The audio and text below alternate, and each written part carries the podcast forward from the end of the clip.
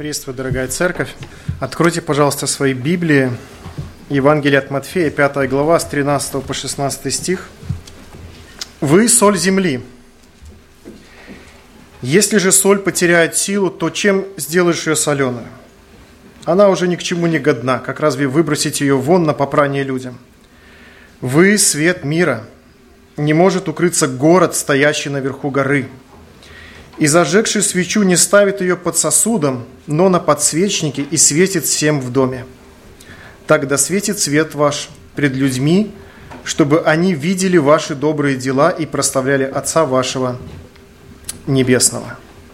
Когда человек приступает к какому-либо делу, к важному делу или менее важному, как правило, он для себя отвечает на два вопроса. Помогите, какие? Кто и что. Во-первых, кто это будет делать? Во-вторых, что будем делать? И ответы на эти вопросы помогают сформировать, определить принципы, принципы твоей работы. Принципы – это начало. У каждой организации, у каждого служения, у каждой миссии есть принципы. И принципы – это определенные убеждения. Принципы – это фундамент – и семь лет назад я создавал некоммерческую организацию, которая сегодня, считаю, успешно работает, помогает детям-сиротам. И для меня было важно создать команду, для меня было важно определить рабочий путь, и для меня было важно утвердить принципы, принципы, которых я придерживаюсь уже 7 лет. И посмотрите, пожалуйста, чуть-чуть раньше, 4 глава Евангелия от Матфея – мы видим, что с 12 стиха Иисус начинает свое общественное служение. Он служит в Галилее, а с 18 стиха он уже собирает команду свое, своих апостолов, тех людей, на кого он будет полагаться. И четыре рыбака, мы читаем, уже призваны стать его учениками, первые его ученики. А с 23 стиха мы видим, что Иисус уже активно служит в Галилее. Его служение видно, его служение заметно, его служение сильно, его служение привлекает очень многих людей. И далее Матфей не просто так наше внимание сосредотачивает на самой великой, на самой сильной, на самой значимой речи Иисуса Христа, которую как мы называем? Нагорная проповедь. Увидев народ, Иисус зашел на гору, и когда сел, приступили к нему ученики его – и он, отверши уста свои, учил их, говоря. Нагорная проповедь, 5, 6 и 7 глава, мы должны обязательно прочитать их дома. Это основные принципы, которые заложил Иисус Христос на все века для всех христиан. В жизни людей Бог установил определенные институты. Институты, которые сегодня регулируют нашу жизнь. Э, институты, которые ограничивают наши эгоистические желания и не дают этому миру просто самоуничтожиться, удерживают наше общество от анархии. Это понятный для всех нас. Институт государства, в нем есть законы, есть правила, как люди должны жить, чем руководствоваться. И брак, семейная жизнь – это правила личных отношений между людьми, дети, родители – взрослые люди. Но самым сильным сдерживающим фактором в грешном обществе, где нравственные стандарты постоянно понижаются и падают, я бы сказал бы, даже стираются, иногда просто подменяются, Иисус Христос предусмотрел собственный, искупленный, возрожденный народ, свою церковь. И чтобы показать, насколько велико сегодня влияние христиан – чтобы показать, насколько велико сегодня влияние нашей церкви, благовестия, Иисус Христос сравнил своих учеников с солью и со светом. 13 стих. «Вы – соль земли». В своем служении Иисус Христос, по крайней мере, три раза употребил такой образ, как соль. Древние евреи использовали соль во время всех приношений – Левитам 2 глава 13 стих написано «Всякое приношение твое хлебное соли солью, и не оставляй жертвы твоей без соли, завета Бога твоего. При всяком приношении твоем приноси Господу Богу твоему соль». Соль была так важна для евреев, что она стала определенным символом завета между Богом и его народом. Соль была символом стабильности, можно сказать, и надежности. И на протяжении веков, я думаю, что каждый из нас, кто читал историю, соль всегда была ценным и значимым продуктом. И даже сейчас мы это наблюдаем. И когда я думал об этом образе, по крайней мере, я свое внимание остановил, и сейчас хочу передать это вам, на трех гранях соли, на трех гранях этого образа. Соль связывают с чистотой.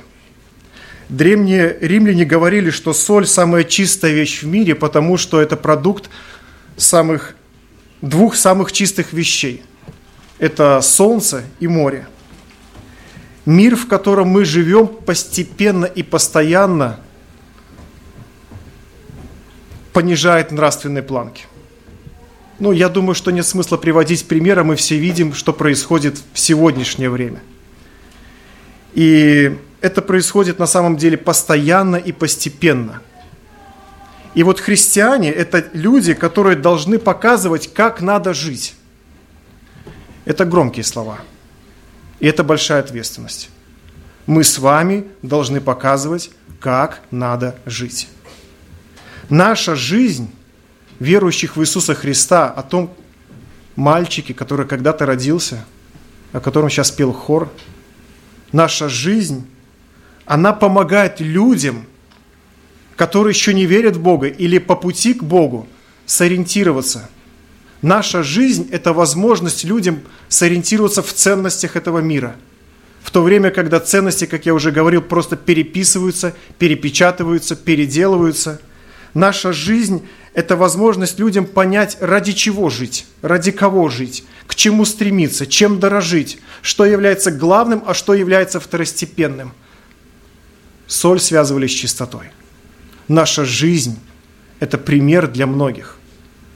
Хотим мы этого или не хотим. Иисус Христос рассчитывает, что своей жизнью вы будете показывать пример. Второе, соль предохраняет. Это большая функция соли, которую, я думаю, каждый из нас знает и использует иногда в хозяйстве. Соль предохраняет продукты от порчи. В Палестине первого века соль была бесценна – я не был в Израиле, но там жарко, да? Там очень жарко. И холодильников тогда не было в те времена. И каким образом сохраняли продукты? Благодаря соли. Соль предотвращает рост болезнетворных бактерий, которые вызывают серьезные пищевые отравления. И вот недавно смотрел Евроньюз, он, э, Киндер отозвал целую партию вот этих шоколадных киндер-сюрпризов, нашли, нашли сальмонеллу.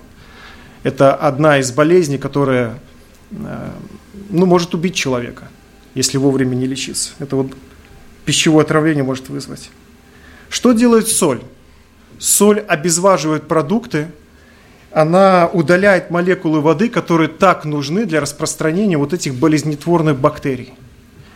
И я даже посмотрел что говорит Всемирная организация здравоохранения, она сообщает, что каждый год почти каждый десятый человек на планете переносит болезнь пищевого происхождения.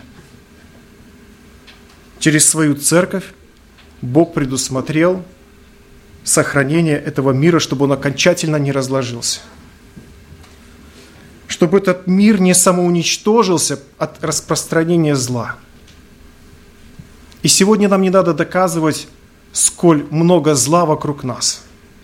Каждый день мы открываем социальные сети, и зла становится все больше, больше и больше. И, казалось бы, ему просто нету границ этому злу. Христиане должны препятствовать распространению зла. Препятствовать. Каким образом? Перестаньте делать вы зло.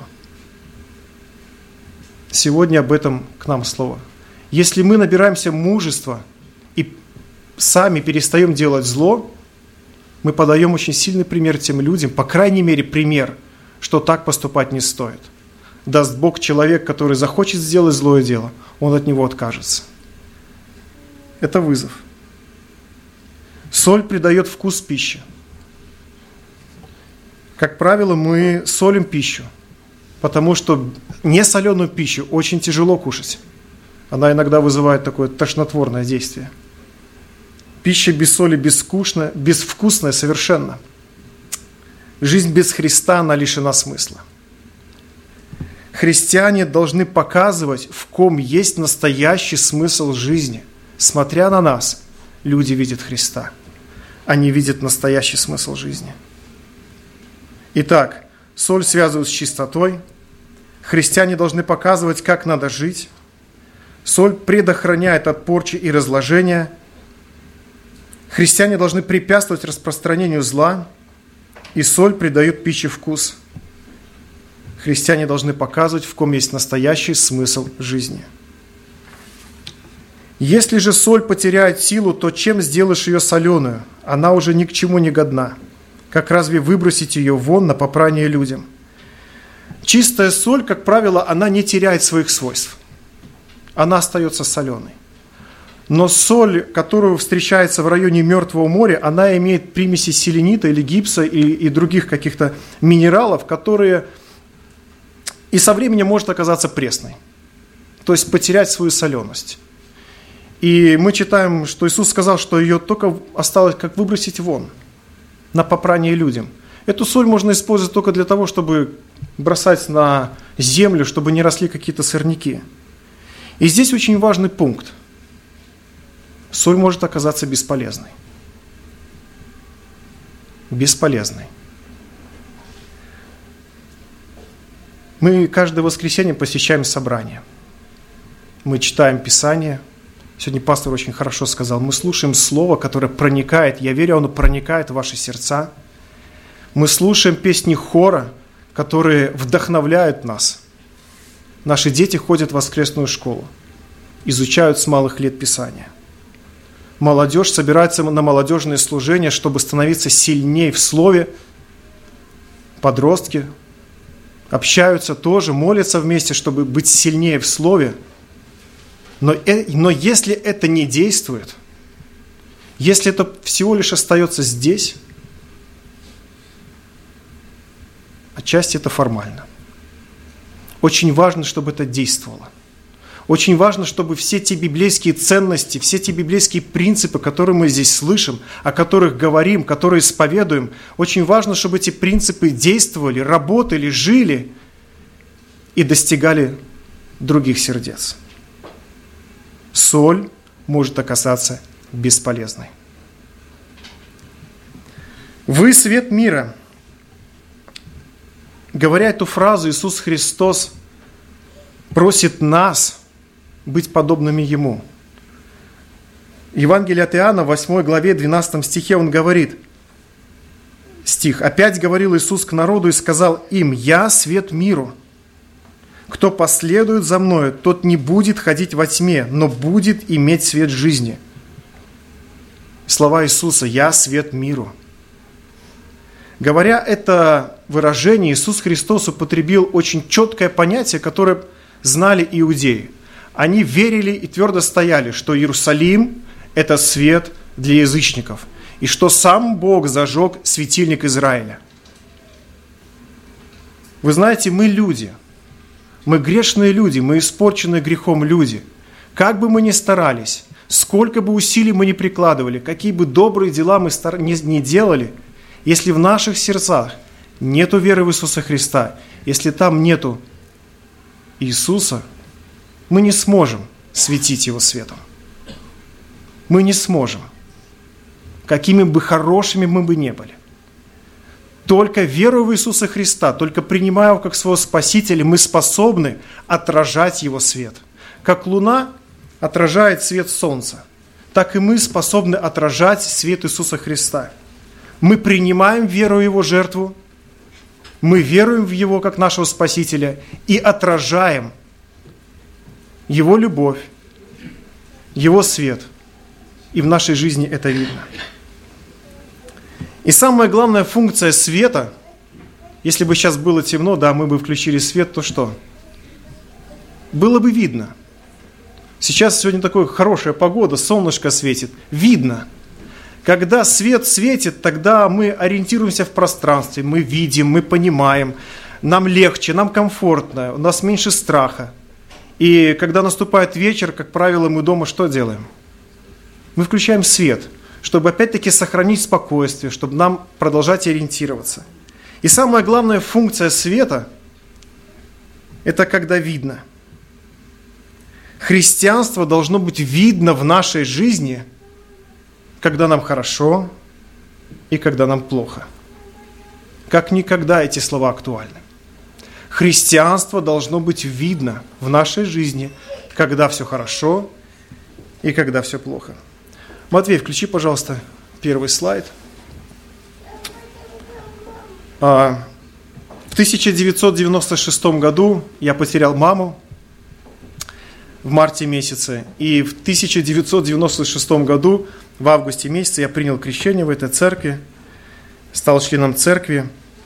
Но тогда я уже был круглым сиротой. Моя бабушка, она взяла опекунство надо мной, над братом. И благодаря ей дедушка был жив. Мы не попали с братом в детский дом. Вот, я вырос в семье, за что я премного и благодарен до сих пор. И очень долго, и где-то даже по сей день я не могу понять, почему я остался сиротой. Я не мог понять, почему я вырос без родителей, почему рядом со мной не было отца, который ушел, когда мне было 4 года, почему очень рано из моей жизни ушла мама. Очень долго меня мучили вопросы, почему я стал сиротой. Это слово, которое я очень не люблю, но которое иногда приходится мне говорить вслух. Потому что в 2014 году я принял решение создать некоммерческую организацию и помогать сиротам – а за три года до этого я первый раз попал в детский дом для того, чтобы вот так вот в апреле месяце на Пасху поздравить детей э, с, Рожде... с, с Пасхой, с воскресением Иисуса Христа. И вы знаете, когда я увидел этих детей, может быть, это было так жестко по отношению ко мне, но я понял, почему я проходил этот путь. Чтобы чувствовать боль этих ребят. Чтобы понимать, что их тревожит изнутри – Три года я просто как волонтер ездил в детские дома. Я понял, что это мое. Я хочу быть полезен этим ребятам, этим детям. Три года я созревал в своем решении вообще делать что-то большее, чем просто привозить подарки, чем просто привозить им вещи. И в 2014 году я принял решение, жена меня поддержала, за что я и сегодня благодарю. Это было очень сложное для меня решение создать организацию, которая будет помогать вот этим ребятам, которых вы видите на слайде. Это живые ребята из детских домов, красивые парни. И вот уже 7 лет я этим занимаюсь, я бы сказал бы даже профессионально. Десяткам детей оказана помощь. Создана профессиональная команда, которая... Я, я просто другого слова, как творят чудеса, в нашей стране не назову. Мы смогли создать собственный курс, который мы утвердили в государстве помощи детям-сиротам, подросткам – мы популяризируем эту форму беспрепятственно в социальных сетях. И вы знаете, каждый раз, приходя в офис, я говорю Богу спасибо. Спасибо за то, что в 1996 году рядом со мной были люди, которые меня поддержали, которые не оставили меня одного на этом сложном жизненном пути. Рядом со мной была церковь, благовестие, рядом со мной были конкретные люди – и сегодня я не стесняясь говорю, что то, чем я занимаюсь, это служение. Это служение Богу. И каждый человек, с которым я соприкасаюсь, моя команда, из бизнеса люди, из государственных структур, я открыто говорю, это Божье повеление помогать детям-сиротам.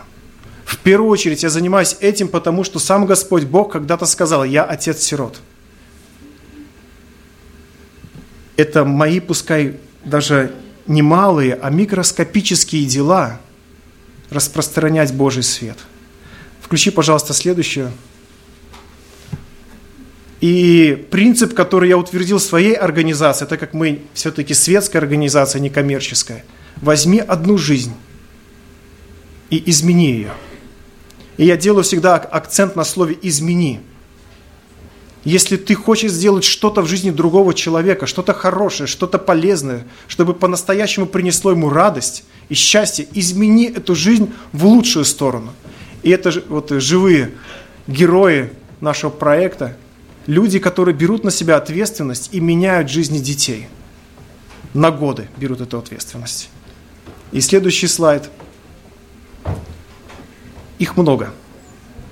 И каждый из этих людей, я благодарю Бога, знает меня, что я проповедую в своей работе Иисуса Христа. И за каждого из этих людей я благодарю Бога за то, что Он приводит их в организацию и помогает мне распространять Его свет в детские сердца. Спасибо, Матвей. Добрые дела, которые можно видеть и которые направляют к Иисусу Христу, вот настоящий свет христианина. И не может укрыться город, стоящий наверху горы, и зажегший свечу не ставит ее под сосудом, но на подсвечнике, и светит всем в доме. Во времена Иисуса Христа в еврейских домах было всего лишь одно окно. Оно находилось высоко, около потолка. И в то же время в каждом доме была лампа, масляная лампа. Ее заправляли, как правило, оливковым маслом. И эта лампа ставилась на одно из самых видных мест для того, чтобы светить, для того, чтобы этот свет был заметен. Человек, который живет по принципам, библейским принципам – он заметен. Человек, который исповедует Иисуса Христа через свои добрые дела, через, свои, через дела милосердия, он заметен. В какое бы время мы ни жили, и как бы ни менялись сегодня моральные принципы, нравственные принципы, доверие, уважение, доброта, милосердие, отзывчивость, они всегда будут заметны. И это принципы, которые исповедовал Христос. Это принципы, которые были в его жизни, и он лично показал пример, как это работает.